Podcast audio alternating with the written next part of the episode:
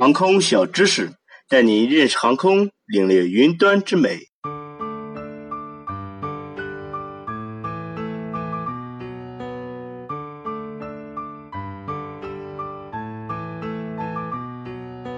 飞机在转向翻滚时，机翼是不会动的，而是依靠位于机翼上的操纵面和尾翼来实现转向、翻滚等动作的。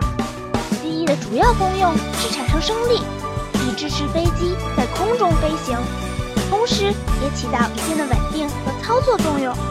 在机翼上，一般安装有副翼和经凤翼，操纵副翼可使飞机翻滚，放下经凤翼。可使升力增大，尾翼是安装在飞机后部的，起稳定和操纵作用的装置。尾翼一般分为垂直尾翼和、水平尾翼。垂直尾翼由固定的垂直安定面和可操纵的方向舵组成，它主要起方向安定和方向操作的作用。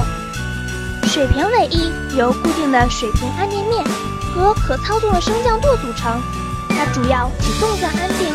和俯仰操纵的作用，这些操纵面各有各的作用。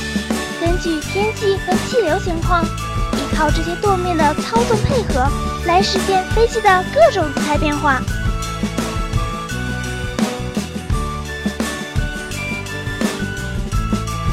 以上内容由东航机务茶社提供，感谢您的收听。